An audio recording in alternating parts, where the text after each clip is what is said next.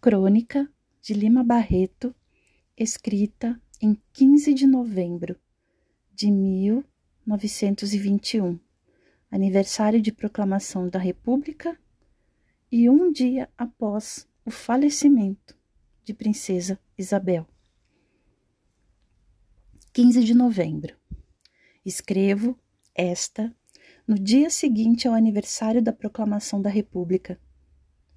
Não fui à cidade e deixei-me ficar pelos arredores da casa em que moro, num subúrbio distante. Não ouvi nem sequer as salvas da pragmática e hoje nem sequer li a notícia das festas comemorativas que se realizaram. Entretanto, li com tristeza a notícia da morte da princesa Isabel.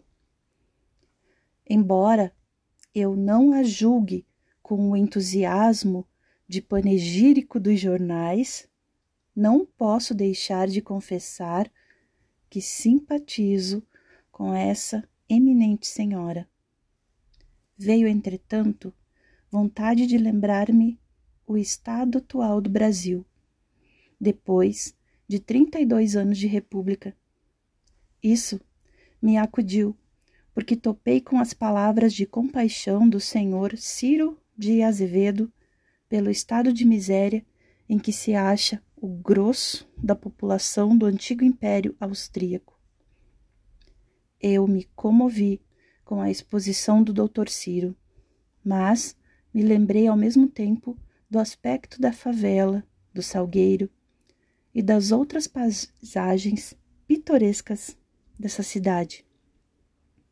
Em seguida, lembrei-me de que o eminente senhor prefeito quer cinco mil contos para a reconstrução da Avenida Beira-Mar, recentemente esborrachada pelo mar.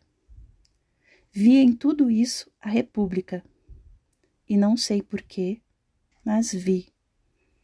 Não será, pensei de mim para mim, que a República é o regime de fachada da ostentação, do falso brilho, do luxo de pavenu, tendo como repulso a miséria geral? Não posso provar, e não seria capaz de fazê-lo.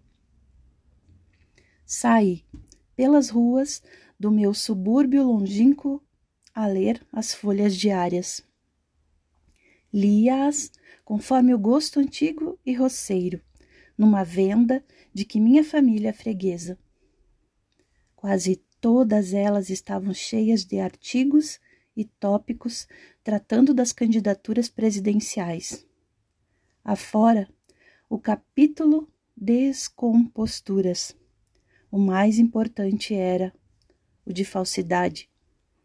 Não se discutia uma questão econômica ou política, mas um título do Código Penal.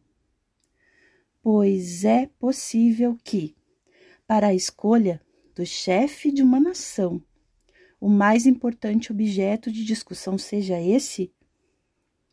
Voltei melancolicamente para almoçar, em casa, pensando, cá com meus botões. Como devia qualificar perfeitamente a República? Entretanto, eu o sei bem. O 15 de novembro é uma data gloriosa nos fastos da nossa história, marcando um grande passo na evolução política do país.